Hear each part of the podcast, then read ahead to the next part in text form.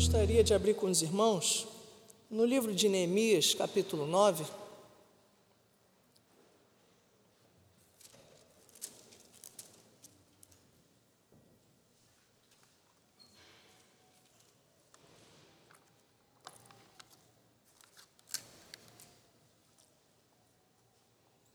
Tendo encontrado o texto, fiquemos de pé em reverência à leitura da palavra de Deus. Amém? Todos já acharam?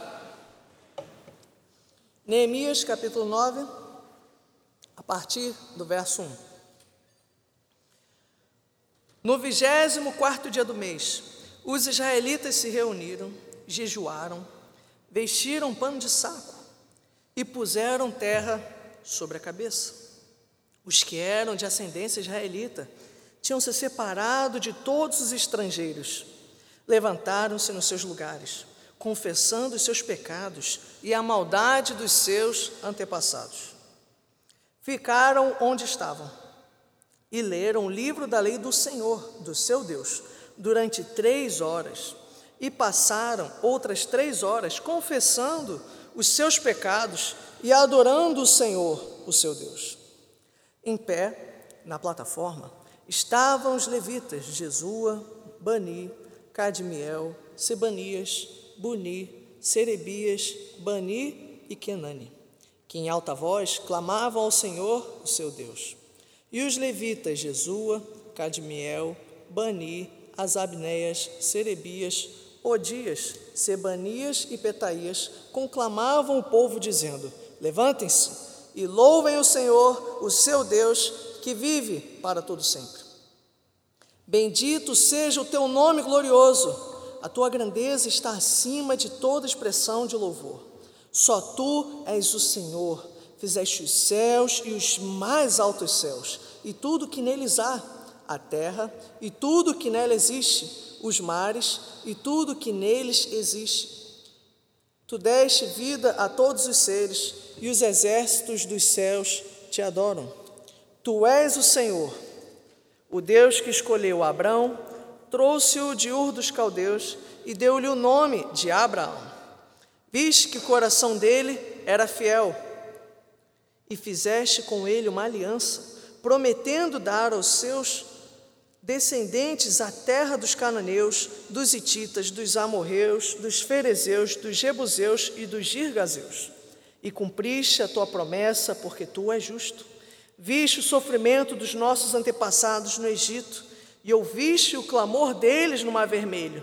Fizeste sinais e maravilhas contra o Faraó e todos os seus oficiais e contra todo o povo da sua terra, pois sabias com quanta arrogância os egípcios os tratavam.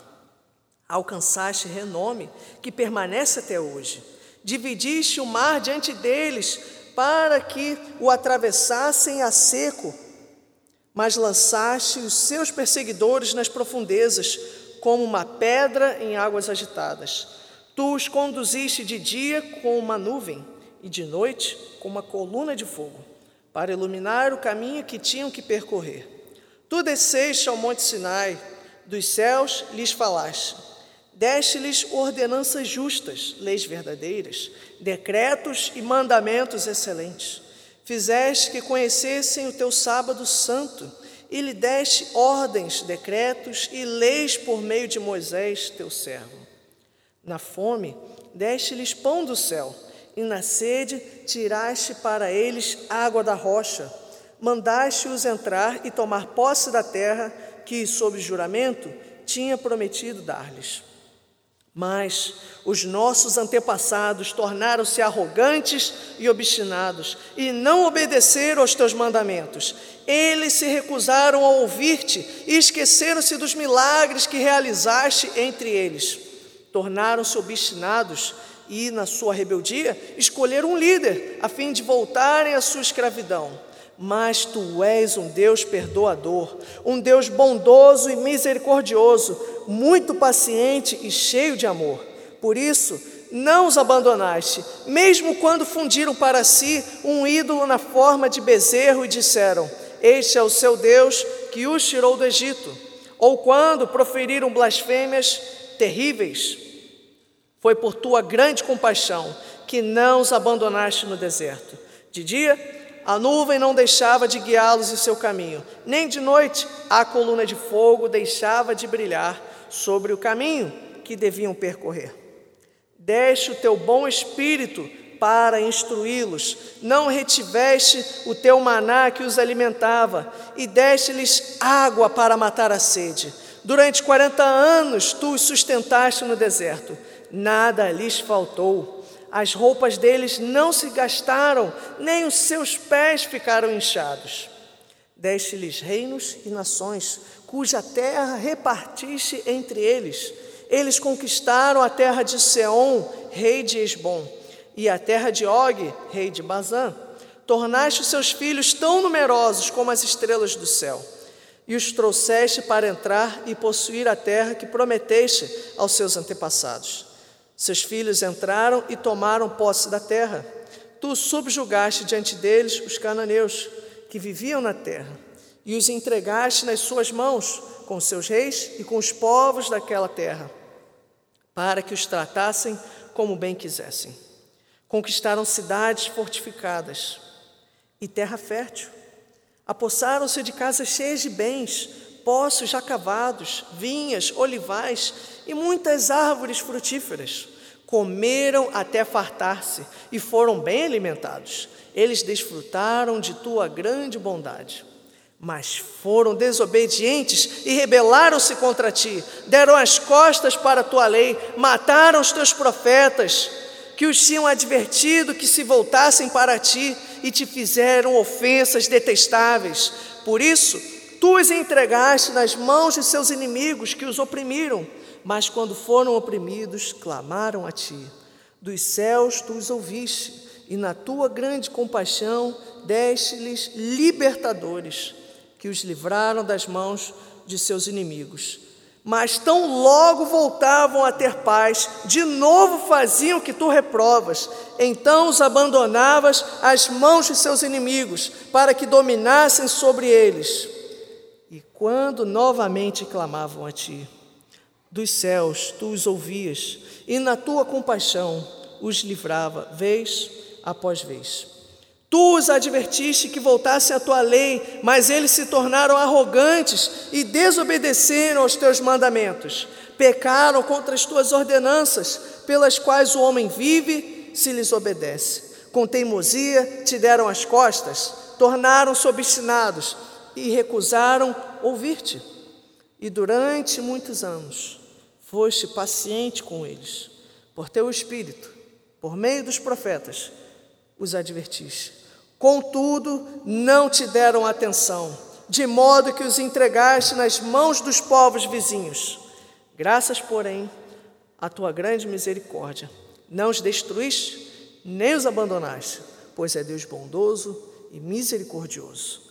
Agora, portanto, nosso Deus, ó Deus grande, poderoso e temível, fiel à tua aliança e misericordioso, não fiques indiferente a toda a aflição que veio sobre nós, sobre os nossos reis e os, sobre os nossos líderes, sobre os nossos sacerdotes e sobre os nossos profetas, sobre os nossos antepassados e sobre todo o teu povo, desde os dias do rei, dos reis da Síria até hoje. Em tudo que nos aconteceu, foste justo, agiste com lealdade, mesmo quando fomos infiéis nossos reis, nossos líderes, nossos sacerdotes e nossos antepassados não seguiram a tua lei, não deram atenção aos teus mandamentos, nem às advertências que lhes fizeste. Mesmo quando estavam no reino deles, desfrutando da tua grande bondade, na terra espaçosa e fértil que lhes deste, eles não te serviram, nem abandonaram os seus maus caminhos.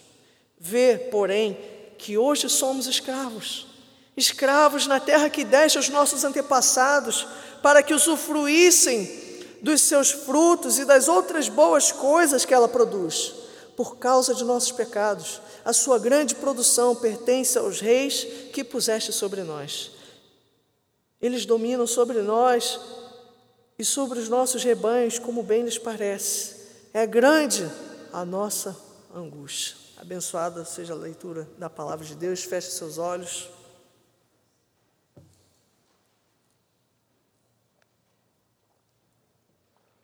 Senhor, essa é a tua palavra, meu Deus. Eis aqui o teu povo, sedento por ouvir a tua voz nessa manhã. No dia do Senhor, no domingo, pedimos a ti que leve para longe deste santuário toda ansiedade, toda distração. Que teu Santo Espírito possa ter liberdade em nosso meio para tratar dos nossos corações, fazendo uma verdadeira cirurgia espiritual. Te peço também que o teu Santo Espírito possa me capacitar a respeito de meus defeitos, de minhas falhas, meus pecados, que o Senhor possa me usar nesse momento, me ajudando a ser fiel na santa exposição da tua palavra. Obrigado, meu Deus, por tudo.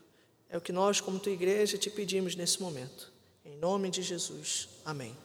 Podeis assentar?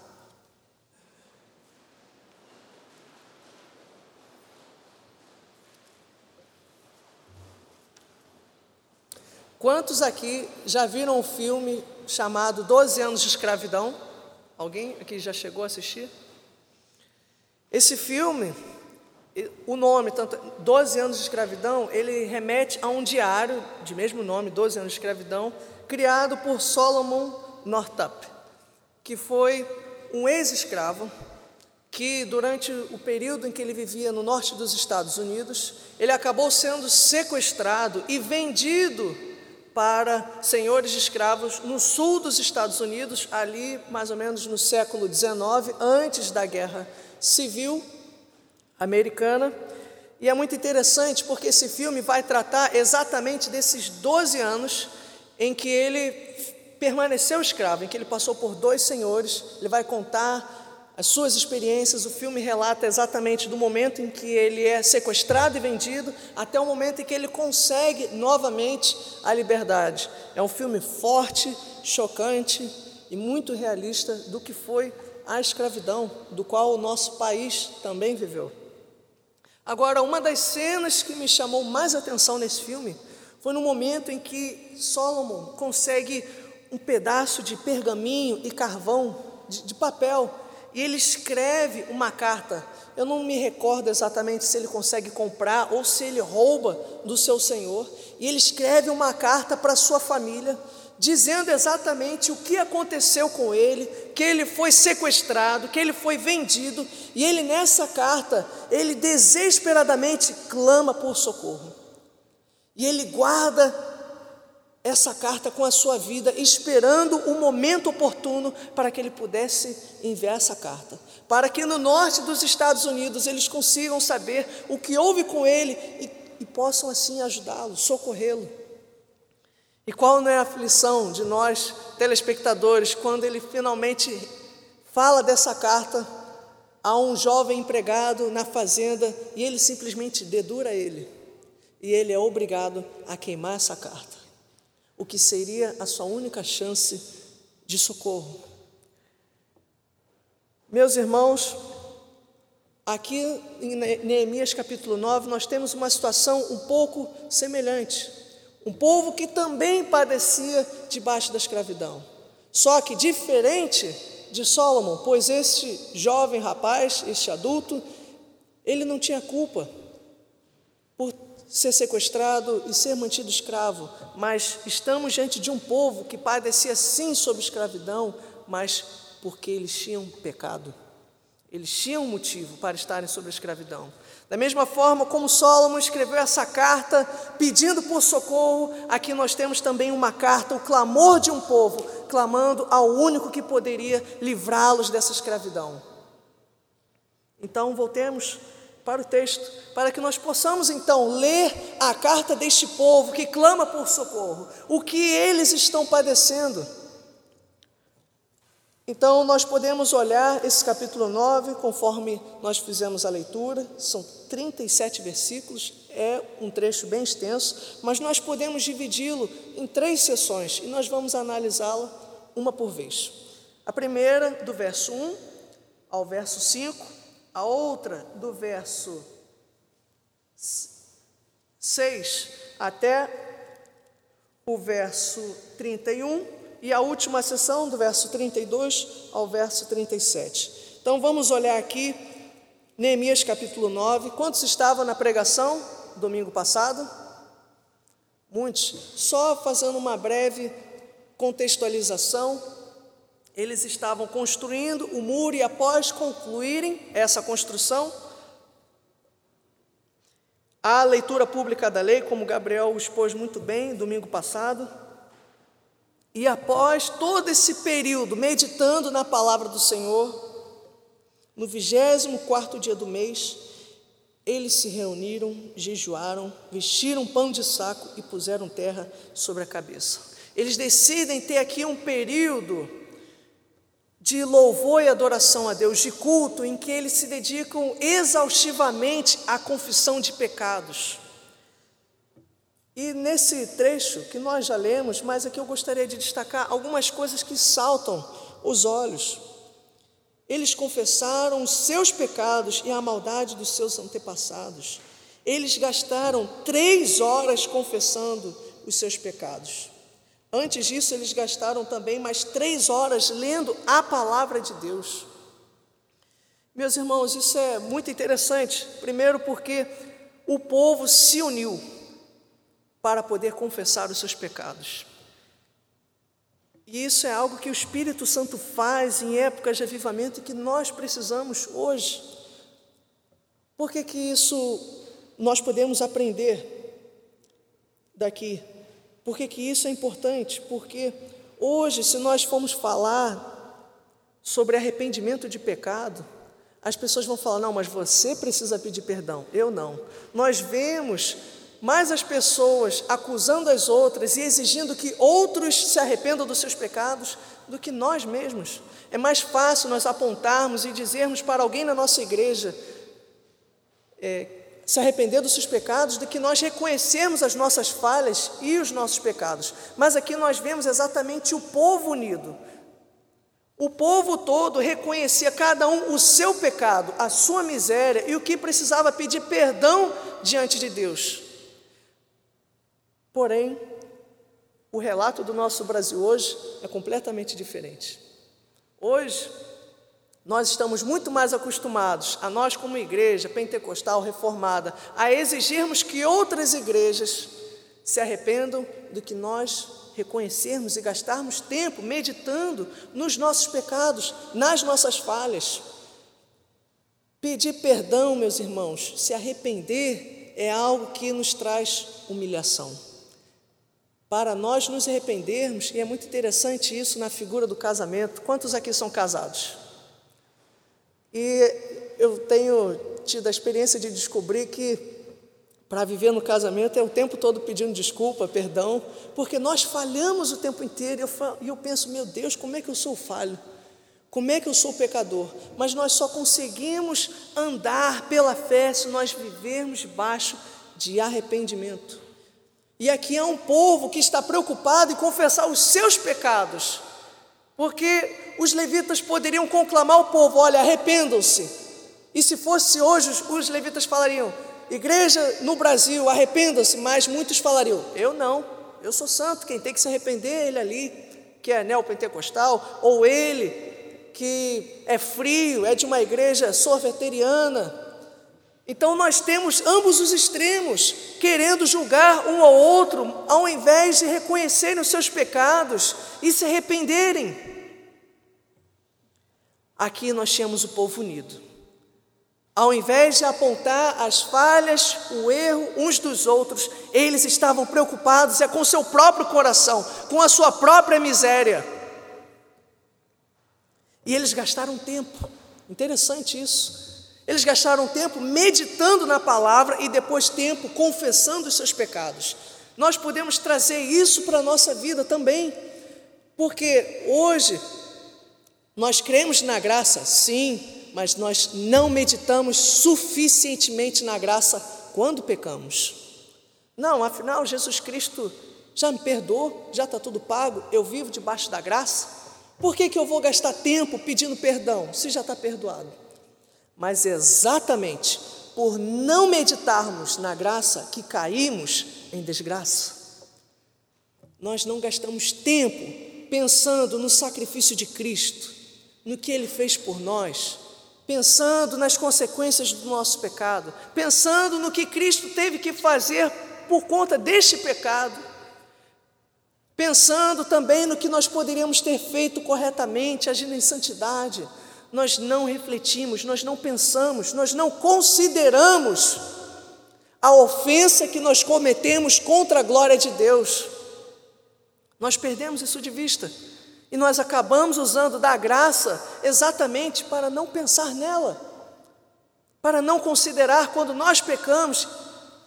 E aqui eles gastaram, sem se preocupar com seus empregos, com as suas atividades, se o Flamengo vai jogar ou não, com o que vai passar depois do Fantástico. Não.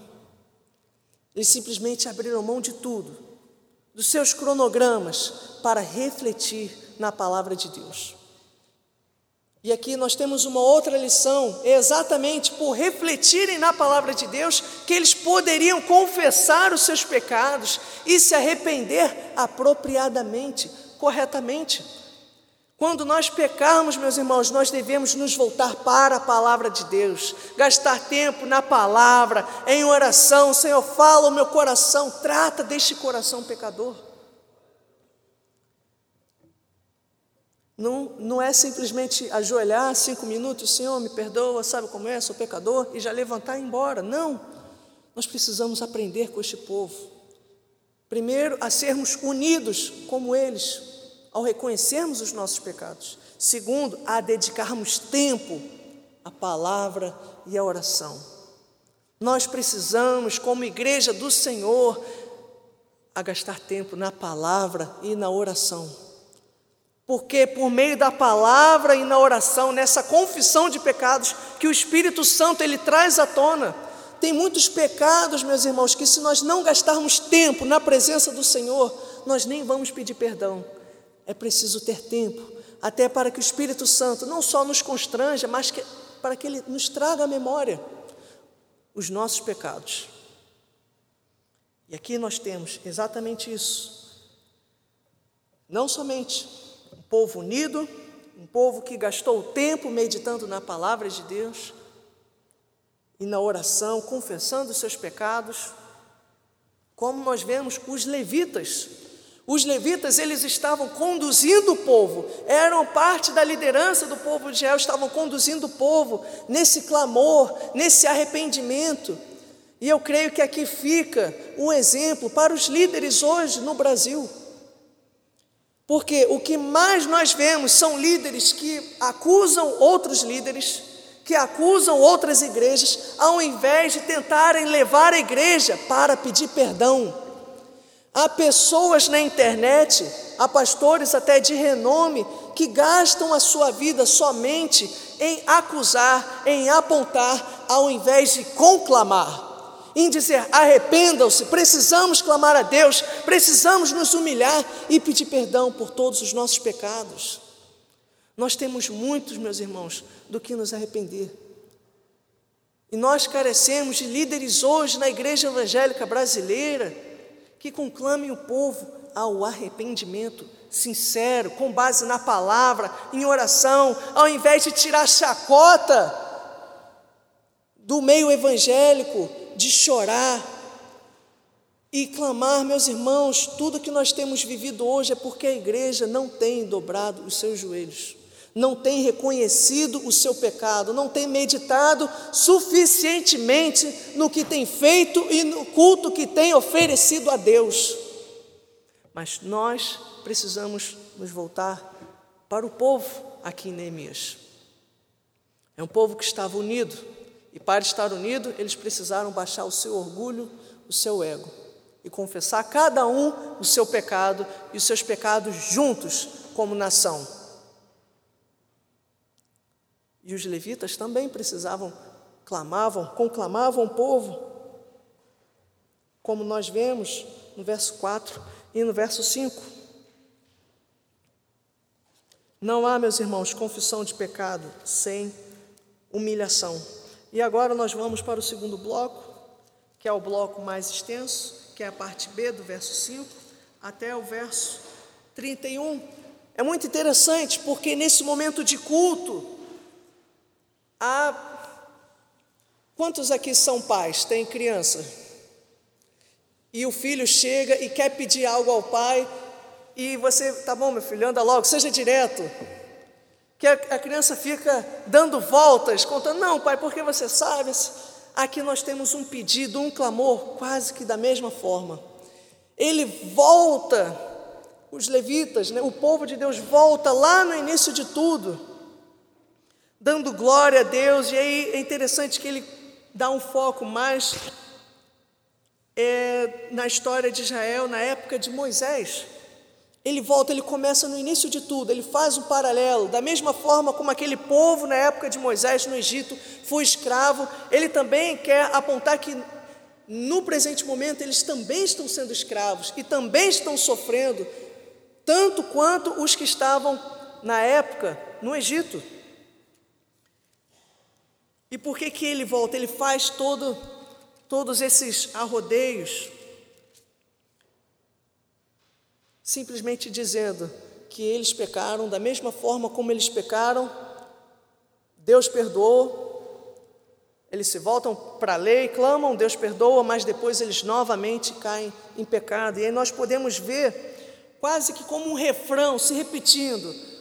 Nós clamamos a Deus, Deus veio em nosso socorro, mas logo depois nós pecamos.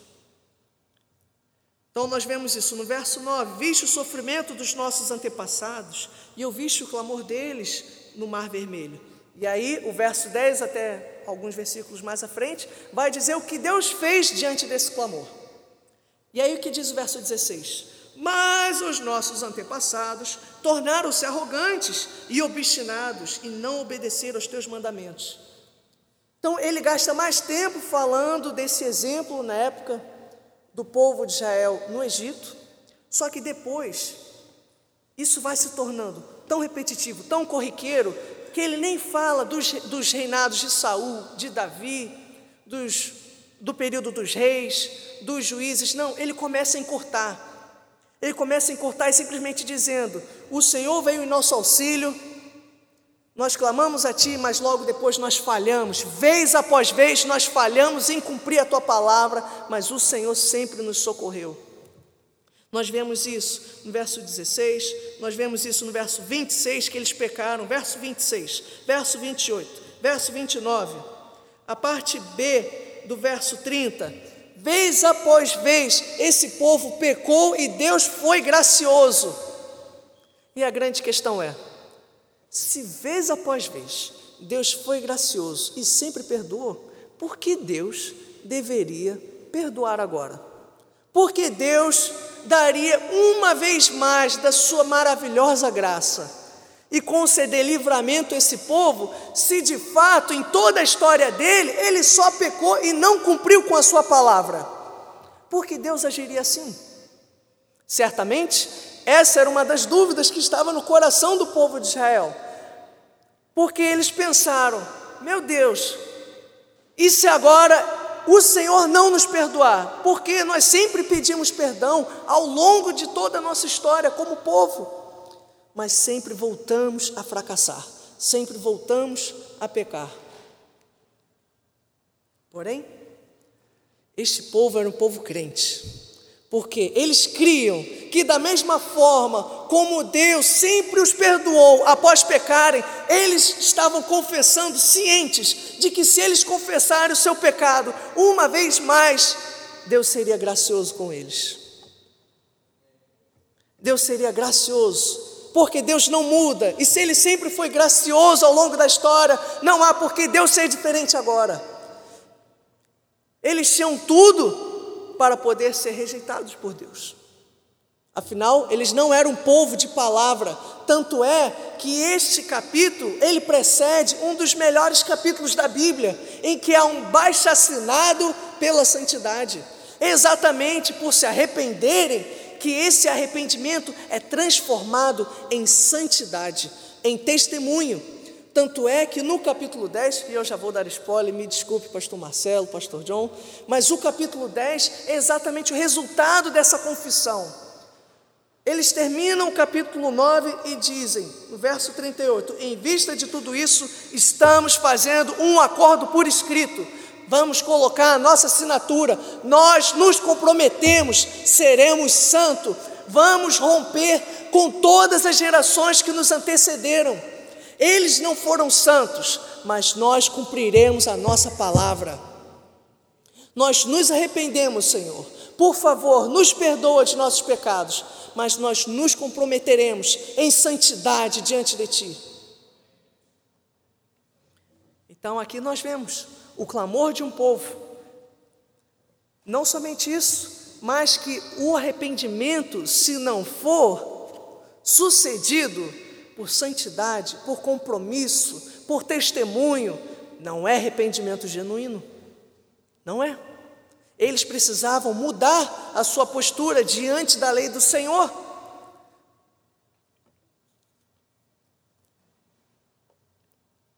E o último bloco, do verso 32 ao verso 37, diz aqui o clímax desse capítulo, porque, embora eles estivessem confessando os seus pecados, as suas falhas, as suas transgressões, há também um pedido aqui.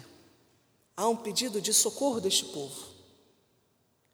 Eles dizem: Agora, portanto, nosso Deus, ó Deus grande, poderoso e temível, fiel à tua aliança e misericordioso, não fiques indiferente a toda a aflição que veio sobre nós, sobre os nossos reis e sobre os nossos líderes, sobre os nossos sacerdotes e sobre os nossos profetas sobre os nossos antepassados e sobre todo o povo, desde os dias, dos reis da Síria até hoje.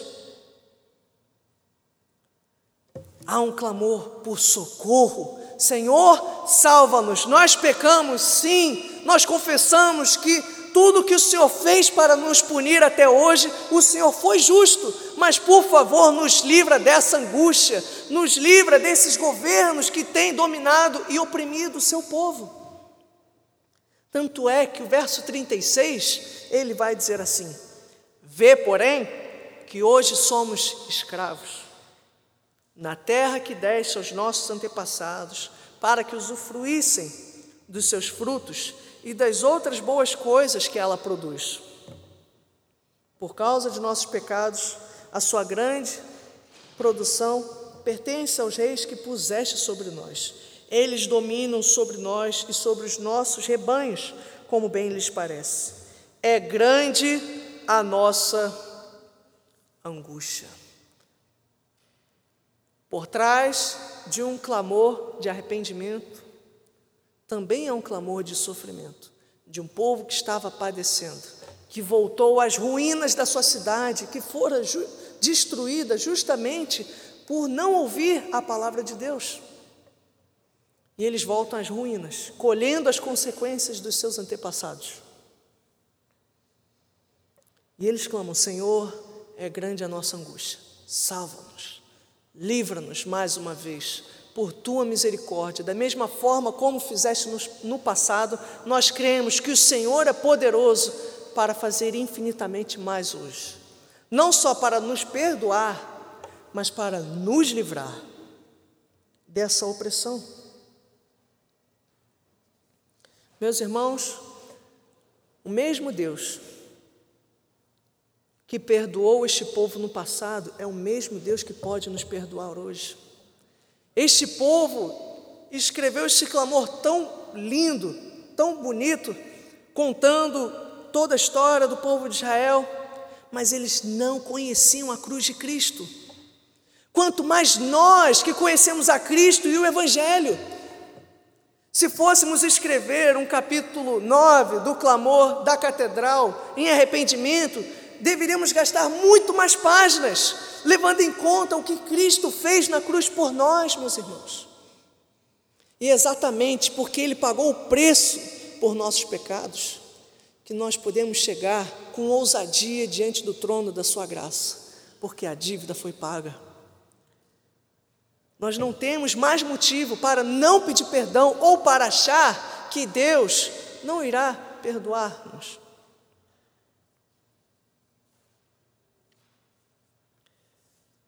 Deus deu o seu único filho.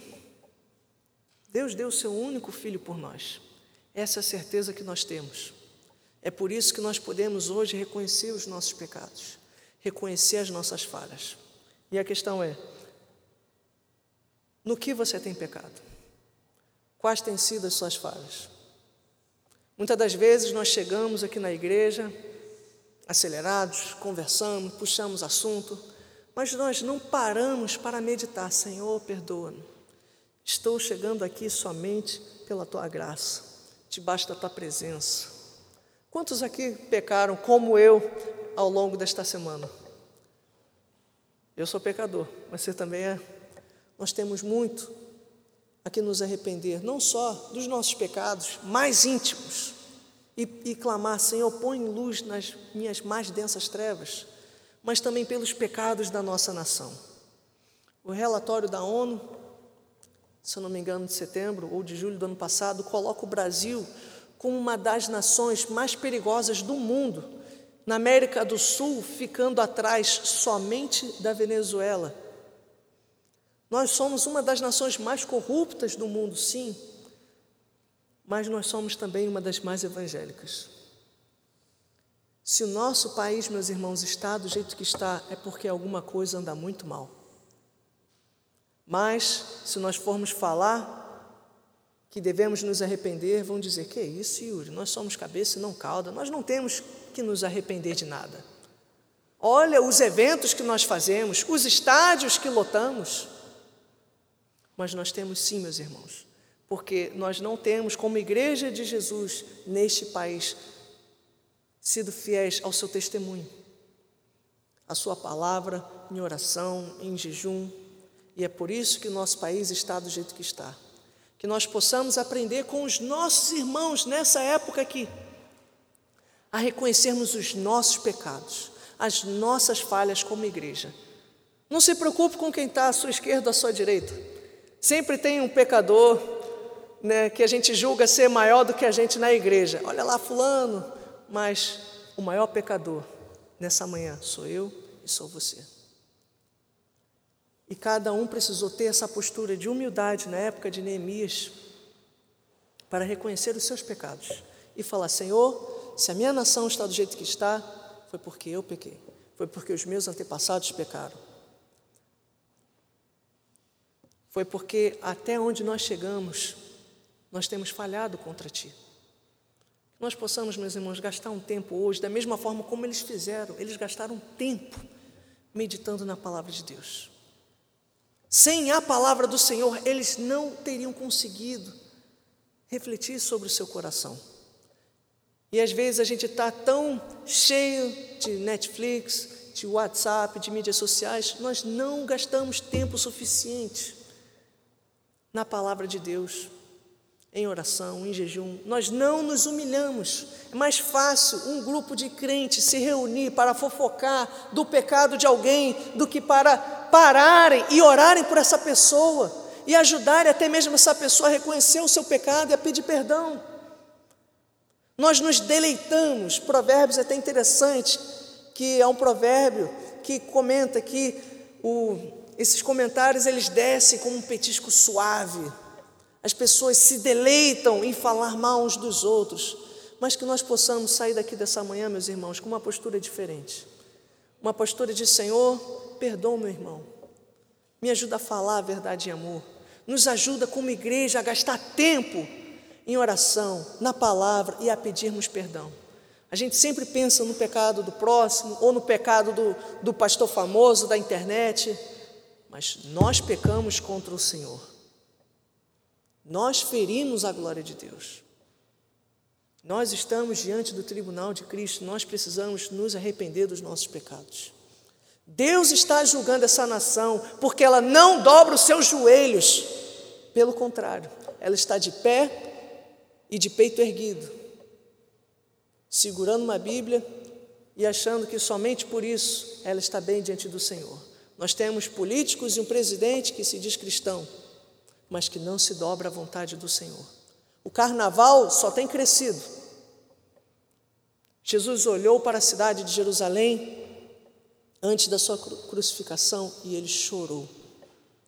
Nós devemos olhar, meus irmãos, para o Rio de Janeiro antes do carnaval e nós devemos chorar. Nós devemos nos lamentar pelas vidas que se prostituirão semana que vem. Nós devemos nos lamentar pelas vidas que estão na igreja, mas que se desviarão semana que vem, pelos púlpitos que têm sido prostituídos na nossa nação. Nós devemos chorar e dobrar os nossos joelhos e clamar: Senhor, tem misericórdia de nós, porque nós temos sido falhos no nosso testemunho.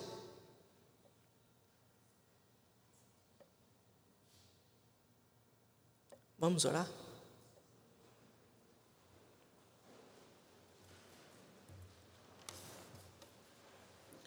E a nossa oração não é uma oração desesperadora, porque Jesus Cristo deu a sua vida por nós. Jesus Cristo deu a sua vida por nós, mesmo nós não merecemos. Amado Deus e Pai, muito obrigado, Senhor, pela tua presença nessa manhã. Senhor, obrigado porque o Senhor é um Deus gracioso.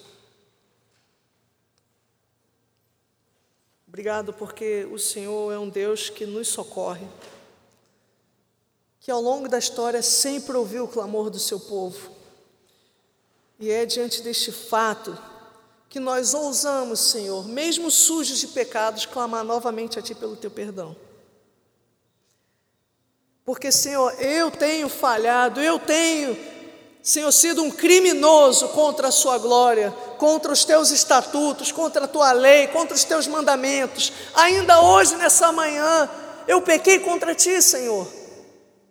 Nós pecamos contra Ti. Senhor, Tu sabes as trevas que muitas das vezes escondemos no nosso coração. Nós não deixamos transparecer, podemos até não deixar que outras pessoas na igreja o vejam, mas tu sabes, tu estás lá, tu sabes quão pecador nós somos. Senhor, queremos te pedir perdão e clamar pela tua graça, meu Deus. Obrigado pelo teu santo filho Jesus Cristo, que veio ao mundo e levou sobre aquele madeiro a punição que eu e meus irmãos aqui merecíamos, Senhor. Porque se há uma coisa que nós merecíamos, era este prego em nossas mãos, era uma coroa de espinhos em nossas cabeças, era a humilhação e a zombaria da população em Jerusalém.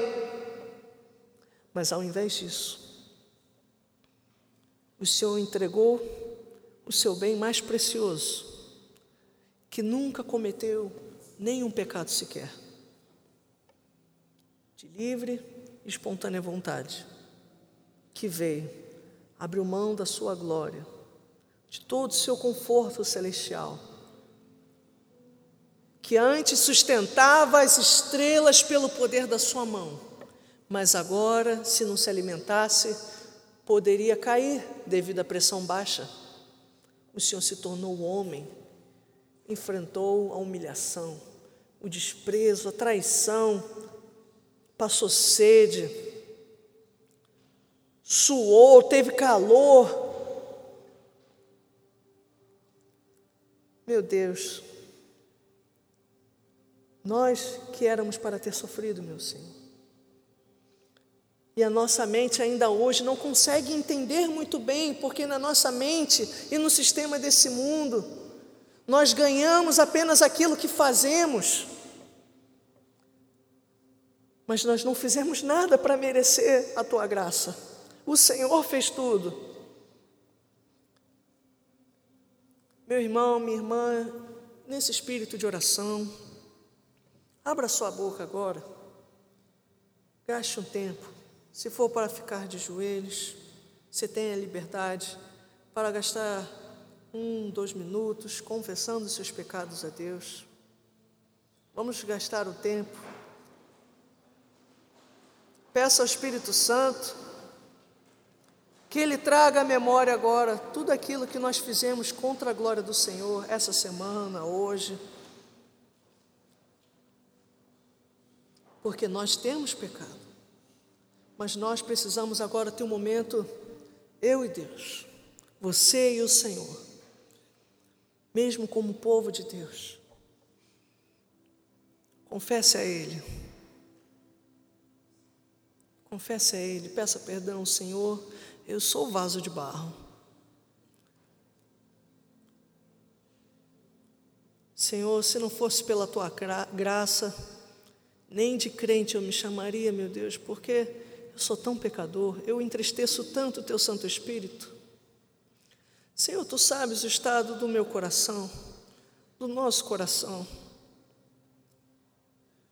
Senhor, às vezes a gente sente orgulho, sente inveja, a gente se ira com pessoas que a gente nem deveria se irar, meu Deus. A gente lança uma palavra maldita, a gente acaba ferindo pessoas,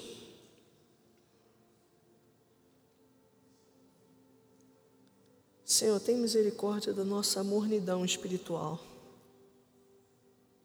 Nós nos achamos super crentes, Senhor, mas nós não oramos o suficiente. Nós não lemos a tua palavra o suficiente. Nós não evangelizamos o suficiente. E nós não gastamos tempo meditando, nos arrependendo. Senhor, tem misericórdia de nós.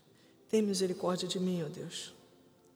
Senhor, obrigado pelo teu santo filho Jesus que nos amou com tão grande amor. Obrigado porque o teu sangue nos purifica de todo pecado. Não há pecado maior que a sua graça, porque o Senhor lançou sobre o madeiro toda sorte de pecado. E é tendo isso em mente, meu irmão, minha irmã, que nós podemos pedir perdão a Deus nessa manhã. Peça perdão ao Senhor Filho de Davi, tem misericórdia de mim. Filho de Davi, tem misericórdia de nós. Filho de Davi, tem misericórdia da tua igreja. Filho de Davi, tem misericórdia do nosso país. Tem misericórdia da nossa cidade, do nosso bairro, dos nossos governantes. Senhor, tem misericórdia de nós. Nós clamamos, Espírito Santo de Deus, por um avivamento de arrependimento nessa igreja, que nós possamos aprender a dobrar os nossos joelhos.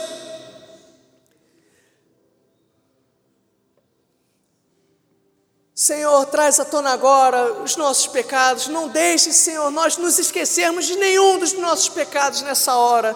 Que ninguém fique com os seus lábios calados, mas que cada um de nós possa abrir a sua boca e confessarmos unidos os nossos pecados, as nossas falhas. Senhor, nós clamamos pela tua misericórdia sobre a nossa nação, Senhor.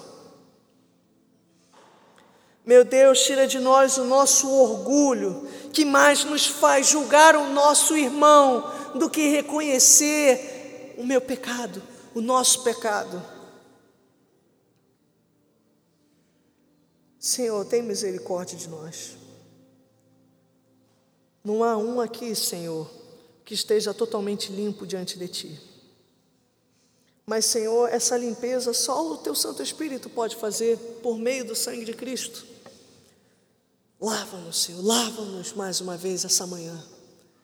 Lava-nos, renova-nos, Senhor. Aleluia. Renova-nos, Senhor, enche com o teu Santo Espírito, porque foi o teu Santo Espírito que levou este povo ali em Neemias 9 a clamar a Ti, a reconhecer os seus pecados, e nós clamamos ao Espírito Santo de Deus da mesma forma nesta hora. Espírito Santo de Deus, nos constrange, nos humilha, nos ajuda, Senhor, a te oferecer um culto agradável.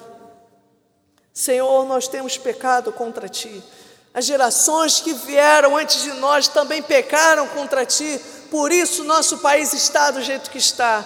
Mas nós clamamos ao Deus de toda graça e toda misericórdia, que não poupou o seu único filho, por mim, por você, por nós, por todo aquele que abre a sua boca e confessa o Senhor é fiel e justo para nos perdoar. É o que diz em 1 João.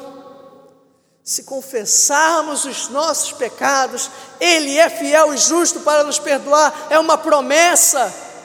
Então, que possamos, meus irmãos, confessar os nossos pecados nessa manhã. Não se preocupe com quem está ao seu lado, à sua esquerda, mas que possamos fazer como este povo, dirigindo os nossos clamores a Deus. Fale com Ele, abra sua boca. Senhor, perdoa-nos, meu Deus. Meu Deus, dá-nos um coração humilde. O nosso coração tem sido tão orgulhoso, Senhor nós não queremos admitir que temos pecado. Nós nos achamos santos demais. Mas na verdade somos pó e carecemos da tua graça. Carecemos, Senhor, da tua graça. É a tua graça somente. Graça bendita, graça maravilhosa, porque há liberdade, há perdão em Jesus Cristo há perdão, há salvação, não há mais punição, não há mais condenação para os que estão em Cristo Jesus, aleluia! Nós não temos mais um fardo sobre os nossos ombros, porque a dívida foi paga, glória a Deus. A graça, maravilhosa graça, que me alcançou, que te alcançou, e que faz com que o nosso Deus nos olhe como um pai olha um filho, mesmo após ter sido tão decepcionado. Mas que pai deixa de amar o seu filho? Que pai deixa de abraçá-lo? Que pai deixa de conceder-lhe mais uma vez o seu perdão? Obrigado, Jesus, porque esse amor do nosso Pai só é possível porque o Senhor deu a sua vida por nós. Obrigado por tão grande amor e pelo teu perdão. Aleluia. Aleluia. Glorificado e exaltado seja o teu santo nome, Senhor, que nos constrange, que nos humilha, que nos coloca no pó. Senhor, isso não é uma obra minha, mas é obra do teu Santo Espírito, Senhor. É obra do teu Santo Espírito, meu Deus. É o teu Santo Espírito que produz o avivamento. É o teu Santo Espírito que nos aviva, que nos enche do teu santo fogo, da tua presença, do teu amor e que pode nos capacitar a cumprir e obedecer os teus mandamentos. Senhor, nos ajuda a transformar toda a nossa contrição, o nosso arrependimento em obediência à tua lei, em obediência à tua palavra. Senhor, que possamos daqui arrependidos, sim, perdoados, sim, mas dispostos e comprometidos a uma vida de santidade, a uma vida disposta a levar a tua palavra, em oração, de joelhos, no nosso quarto trancado, gastando tempo em leitura da tua palavra. Obrigado, meu Senhor, por tudo. Continua conosco, meu Deus. Em nome do teu amado e precioso Filho Jesus. Amém. Aleluia.